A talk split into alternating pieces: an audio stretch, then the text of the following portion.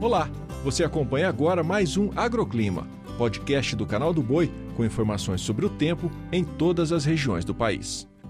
Olá, sou Renata Ferreira e trago os destaques da previsão do tempo desta segunda-feira. A semana já começa com previsão de muita chuva ainda em grande parte do país. Eu começo pela região centro-oeste, onde a precipitação ainda persiste sobre Mato Grosso e Goiás. As pancadas ocorrem intercalando com períodos de sol, mas podem vir com forte intensidade, com risco de raios e trovoadas sobre esses dois estados. Agora, em Mato Grosso do Sul, depois da chuvarada no fim de semana, a precipitação é isolada sem grandes volumes. No Sudeste, o tempo também segue instável, com chuva forte sobre o centro e leste de São Paulo, sul de Minas Gerais e interior e sul do Rio de Janeiro. O sol brilha forte, não chove hoje somente no Nordeste Mineiro e também no Espírito Santo. Nas demais áreas, sol, calor e pancadas de chuva no período da tarde. E tem mais chuva também sobre áreas do Nordeste. Chove forte no norte do Maranhão, Piauí e Ceará. Só não chove no extremo sudoeste da Bahia. Nas demais áreas, sol alternando com pancadas de chuva intensa.